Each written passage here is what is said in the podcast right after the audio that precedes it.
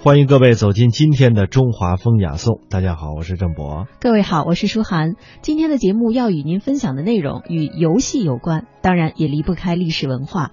我们一同去古人的画作和文学作品里，寻找那些悠悠岁月里的老玩具，了解一下古人倾注在古典游戏中的智慧。中国的玩具史可以上溯到几千年以前。其实不论哪朝哪代，人们的童年记忆无疑是离不开玩具陪伴的。像拨浪鼓、花灯、风筝、孔明锁、七巧板、九连环等等等等，这些形形色色的老玩具，也伴随着华夏子孙从历史深处走来。当然，这其中也有不少，甚至到了今天仍然伴随着孩子们的成长。在数千年的悠悠岁月当中啊，这些蕴含着先贤智慧的玩具，不仅仅是可观可玩的物件，更成为有着温度的文化传承的载体。众多古人的玩具中，拨浪鼓、泥人等玩具属于玩耍的类型。它们简单质朴，给先人的童年带去了无穷的乐趣。一提到拨浪鼓啊，仿佛就能听到那咚咚咚咚的波浪声。孩童玩耍的时候呢，憨态跃然眼前。查阅有关的资料，拨浪鼓诞生于先秦时期，除了儿童玩耍，当时呢还把它作为打击乐器。在古人的绘画中，拨浪鼓也是经常出现的。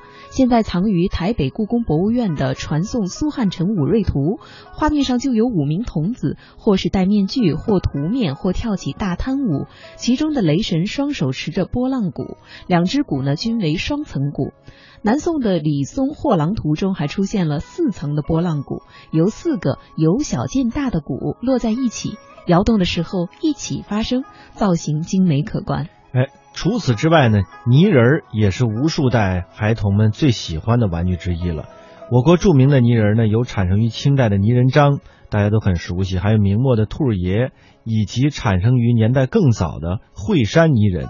它的题材有人物、有动物、有戏文等等。其实，在古典名著《红楼梦》当中啊，智拙可爱的泥人也是深得大观园里的姑娘们的欢心。这其中就有关于泥人的记载。像这个焦泥垛的风炉子儿，就是说的就是泥人。当时的这个薛蟠的到江南贩货，给妹妹薛宝钗带回了一箱子当地的特产，其中就有着一出一出的泥人戏。这里的泥人戏呢，指的就是江苏民间的泥人。此外呢，还有七巧板、华容道、孔明锁、九连环等等，都是古代的益智类的玩具了。它们的造型呢，并不复杂，却是暗藏玄机，与几何学、图论、运筹学等等数学的原理啊相互勾连。摆弄起来呢，可以说是其乐无穷，当然也要费尽思量。七巧板的起源可以追溯到四千多年前的龟和锯，一个七巧板拼出的图可以多达上千个。这个著名的游戏呢，在十九世纪开始流传到国外，在当时被称为“唐图”，机巧的中国之谜。英国皇家协会的会员李约瑟博士在他的《中国科技史》一书中就称啊。七巧板是东方最古老的消遣品之一。据考证啊，七巧板是由我国宫廷当中的一种家具宴几演变而成的。这个几呢，就说的是矮脚的桌子，宴几就是宴席的桌子。那宋代的黄长瑞当时出版了一本《宴几图序》，书中设计了一套宴几，就是利用七张桌子来随意的拼合，可以拼出多种形状的桌子。后来到了明代的时候呢。当时有一位叫做严基的人，根据勾股之形，将燕几图加以变通，设计出了一种叫做叠几的东西。这是利用三角形相互交错，拼出了形如呃这个蝴蝶翅膀的图，花样图案可达百余种。而七巧板很可能是从这个叠几演化而来的。七巧板的定型大约是在明末清初的时候，当时清宫当中常用七巧板有一些文字的游戏。刘璐在《清官词选》中注释说，孝全皇后幼时在苏州曾经玩过一种乞巧板，这个乞呢是乞求的乞，这种板呢其实就是后来的七巧板了。之所以叫七巧板，是取七夕取巧之意。那么接下来的时间，我们来听一听浙江工业大学艾宁教授详细解读华容道、七巧板等古典益智类游戏的历史和玩法。华容道呢，取自《三国演义》中的诸葛亮自算华容，关云长义释曹操的这样一个典故。有一个二十个小方格构成的棋盘，代表着华容道。棋盘下方有一个两个方格宽的一个长的出口，是供曹操逃走用的。棋盘上摆着十个大小不一样的棋子，分别代表曹操，他是最大的，占四个方格。然后还有关羽、张飞、赵云、马超和黄忠，分别占两个方格，还有四个小卒。棋盘上有两个小方格是空着的。游戏的方法就是利用这空的两个小方格来移动棋子，最终的目的是把曹操移出华容道。而华容道这个游戏。它有几十种布阵方法，比如说横刀立马、近在咫尺、过五关、水泄不通、小雁出巢等等。玩这个游戏啊，有这么一个打油诗，叫做“华容小径”。兵不在多，四个则行；将不在广，五虎则灵。诗似游戏，为武闲情。曹操跑得快，小兵追得勤。过关斩将，聚会四星。华容小道，关羽动心。释放曹操，报答恩情，这样一个打油诗，一方面描述了华容道这个游戏是怎么玩的，游戏特点是什么；另外一个方面，其实也暗示了解题的技巧。关羽是其中的关键，而四个小兵呢，也是比较关键的，因为他们运行起来最为灵活。这是关于华容道解题的一些技巧。刚才我也讲了，华容道、独立钻石和魔方。是智力游戏界的三大不可思议。七巧板又叫七巧图或者是智慧版，它是由五块等腰直角三角形、两个大的、一个中的、两个小的、一块正方形和一个平行四边形组成的。完整的图案拼起来是一个正方形。用七巧板这七块简单的图板可以拼出各式各样的图形，这也是七巧板最重要的一个玩法。七巧板啊。是中国益智玩具之祖，可以追溯到四千多年以前的龟和举。北宋进士黄伯思发明了宴戟，而明代的歌善又设计了叠翅戟。现代的七巧板就是在宴戟和叠翅戟的基础上进行发展出来的。这是宴戟的图。黄伯思啊，他设计了六件长方形的案戟，设计干什么用呢？是吃饭的时候聚餐用的，可以根据宾客的多和少调整案几的位置，摆成各种各样的方式，可多可少。随后呢，又增加一个小几，把七个暗几完全拼在一起，就是一个大的长方形。分开组合可谓是变化无穷。明朝的时候，歌扇这些叠四几，是由十三件不同的三角形暗几组成的，拼起来是一只蝴蝶的形状。分开呢，则可以拼出一百多种图案。在十九世纪初，七巧板流传到国外，被称为“东方模板”。还是李约瑟，他称七巧板为东方最古老的消遣品之一。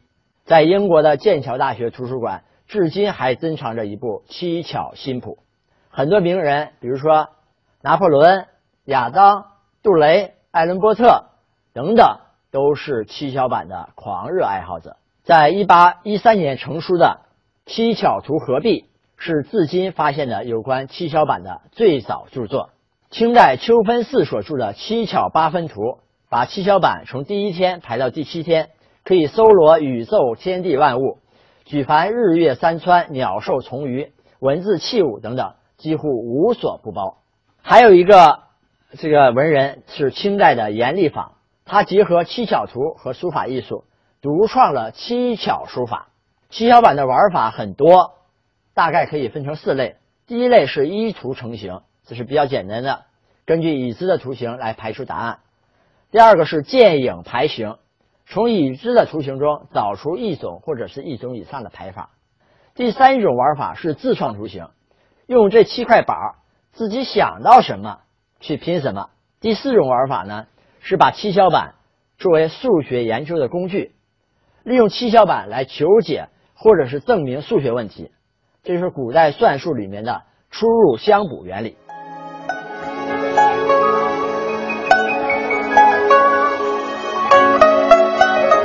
在中国古代的益智玩具当中啊，还有一个玩具九连环，它的难度可以说是最高的。因为是九呃九个连环环环相扣，套在一个长柄当中。而这个拆解过程呢，要经过三百四十一个步骤。玩它的时候，不仅需要智慧，还需要一颗平静的心。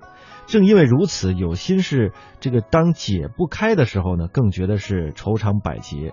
古时的九连环做工十分的考究，从这个圆环，还有这个框柄，一直到整个的造型，有各种奇形怪状，别具匠心。它们不仅是孩童手中的玩具，也是年轻女子们的闺房雅玩。九连环较早出现在《战国策》等文献里，此后呢，在诗词家的吟咏中也常常能见到。它代表了乱麻一般的愁绪。北宋词人周邦彦在《解连环》中就感叹：“纵妙手，能解连环”，成为了千年一叹。艾宁教授认为，九连环的设计呢，是最能反映出我们祖先智慧的。我们听他怎样解读这其中的古人智慧。回到一个古典的益智游戏。同样是跟拓扑有关的古典益智游戏，也就是九连环。九连环啊，是用金属丝制成的九个圆环，九环相连，将圆环套装在横板或者是各式框架上，并且冠以环柄。游戏的目的是使九个圆环分别解开，或者是合二为一。九连环至少有有两千多年的历史，是中国传统的益智游戏。关于九连环的起源有三种说法，有人说它是起源于春秋战国，有人说它是起源于西汉时期，还有人说它是起源于三国时期。在《战国策·齐策六》里面有这样一段话：秦昭王常遣使为君王后欲连环，曰：“其多字，而解此环否？”君王后以示群臣，群臣不知解，君王后引追追破之，谢秦使曰。仅以解矣。根据这样一段话，想反映它是起源于春秋战国的。还有人相信它是起源于西汉的。西汉啊，有一有一对名人夫妻，周文君和司马相如。司马相如出差了，卓文君很想他，于是给他写信。有这样一段话，说一别之后，两季相思，都说是三四月，虽又至五六年，七弦琴无心弹。八行书不可传，九连环从中折断，十里长亭望眼欲穿，百思想，千系念，万般无奈把郎怨。这里也有九连环这样的词语。还有一种说法呢，说是三国时期诸葛亮发明的，但这并没有证据。中国人啊，认为诸葛亮是智慧的化身，所以呢，只要找不到依据的东西，都说是诸葛亮发明的。宋代开始啊，九连环开始流行。在《西湖老人反胜录》里面罗列了当时临安街头的各种杂耍，其中解玉板是解绳类游戏中非常普遍的一种，在当时啊颇有神秘色彩。到明清时期，上至士大夫，下至贩夫走卒都非常喜欢九连环这个游戏。北宋周邦彦曾经留下这样一段话：“众妙手能解连环。”明代杨慎在《丹签总录》里面也写到了。曾以玉石为材料制成两个互贯的圆环，两环互相贯为一，若其关裂，解之为二，又合二为一。在很多文学名著里面都讲到了九连环。这里呢是《红楼梦》的一个剧照，林黛玉巧解九连环，贾宝玉啊懵懵懂懂不知道怎么解，而林黛玉呢心灵手巧把它解开了。在十六世纪，九连环传入欧洲。欧洲人称它为中国环。在一五五零年，数学家卡尔达诺论述了九连环。另外一个数学家华利斯对九连环做出过精辟的分析。数学家格罗斯用二进制数给出了一个十分完美的答案。吕约瑟在中国科技史中论述过九连环，认为九连环与现代数学的分支拓扑学之间有一定的联系。这样一个观点得到人们的普遍认同。九连环啊，它的每个环互相是制约的，只有第一个环能够自由上下。要想上或者是下第 n 个环，就必须有两个条件，当然第一个环是除外的。第 n 减一个环在架上，第 n 减一个环前面的环全都不在架上。可以说，九连环是按照一定的次序来求解的，需要时间和耐心。我们可以自行增加环的数量来提高难度。环数增加之后，解法的步骤是呈几何级数增加的，但是本质上并没有变得更为复杂。俄罗斯呢曾经证明过，九连环解开的最少步骤是三百四十一步，最难的九连环形式是九环只有第九环在上面，需要五百一十二步来解开。九连环是利用物体的连续变形来改变相对位置，而这一点呢也是连环类游戏的共性。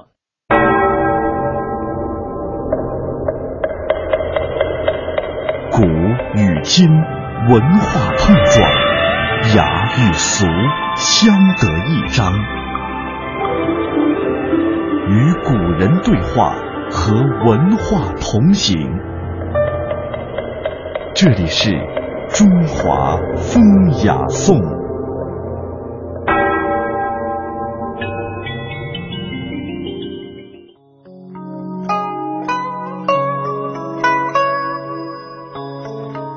注重观赏也是我国古代玩具的一个非常重要的特点。比如像皮影、像风筝这些个玩具，除了可供呃玩乐之外呢，它们也其实也是一件艺术品。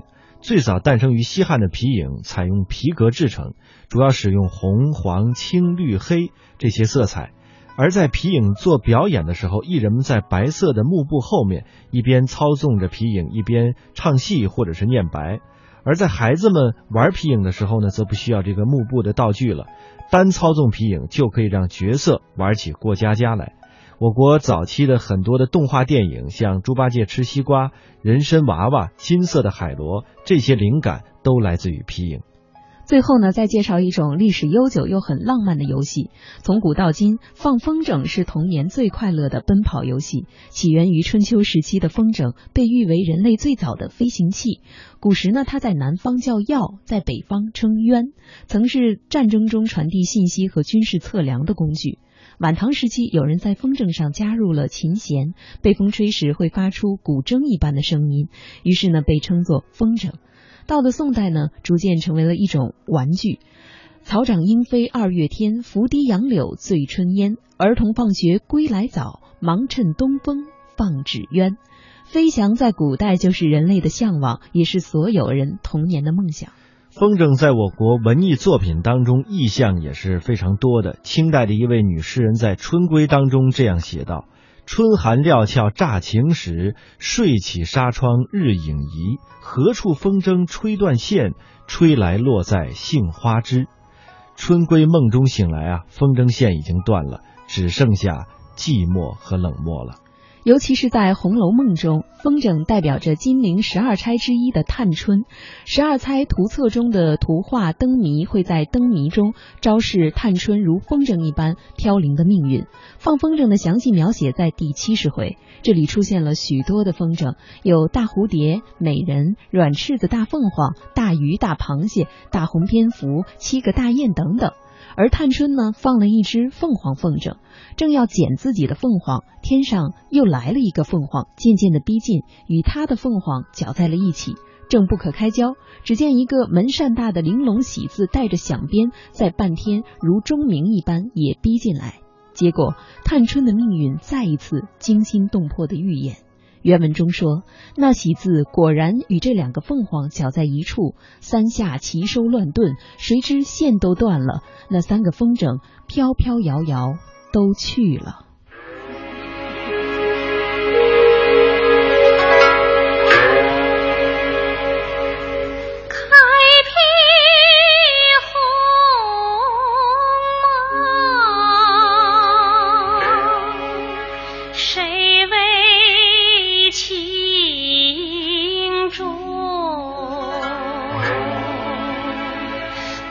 是